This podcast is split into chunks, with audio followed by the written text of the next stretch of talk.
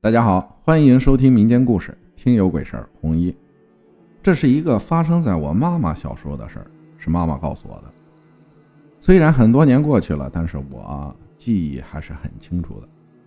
每次想起来，我都会打冷颤。那年我的妈妈还在读小学四年级，舅舅读初一，可是舅舅因为调皮，也就没读书了。那天，舅舅跟着他的哥们儿，哥们儿叫小宽，一起出去玩。因为骑着摩托去城里玩，我们是农村，农村离城里大概不到半个小时的路程，路程也不算远，也不算近。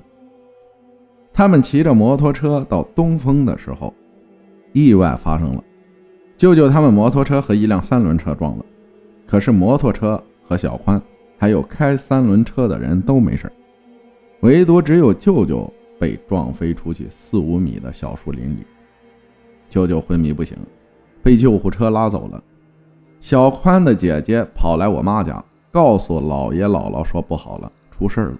你家小钱出车祸了，现在还在医院昏迷不醒呢。”姥姥他们跑到医院去，盼着舅舅脱离了危险期，一家人终于松了口气儿。可是妈妈看着舅舅断了的腿，哭得不行。天刚刚亮。舅舅就醒了，一家人放下了那颗沉重的心。姥爷对姥姥说：“孩子他妈，你在这里好好照顾儿子，我带着女儿回家读书去了。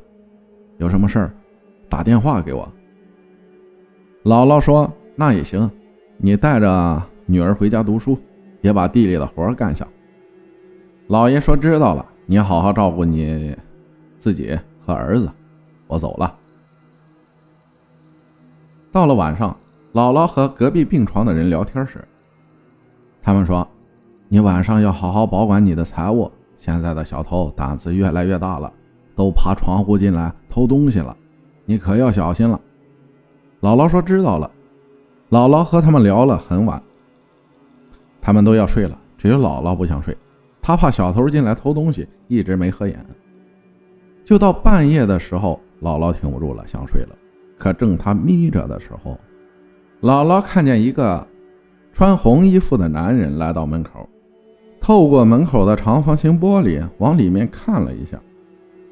那时他们的病房门是关着的，门上有一块透明的玻璃，就消失了。姥姥以为是小偷，就追了出去。可姥姥出来的时候，这个红衣男子不见了。姥姥到处找，也没找到。姥姥正纳闷了，奇了怪了，眨个眼的功夫就不在了。一般人也没这么快呀。第二天，姥姥把这件事跟病房的人一说，突然刚搬到病房的老太太说：“前天晚上我尿急，想去上厕所，可是大半夜我一个人也不敢上厕所。可正在我着急的时候，一个当时我也没看清是男是女，只见他穿着红衣服进了女厕所。”我也就跟着进去了，可当我进去的时候，一个人也没有。厕所里只有三个坑，我看了三个坑都没人，而且我是跟着他进来的，这里是三楼，他也不可能跳下去啊！我吓得连尿都没尿，就跑回了病房里。听到这儿，姥姥也吓出了一身冷汗。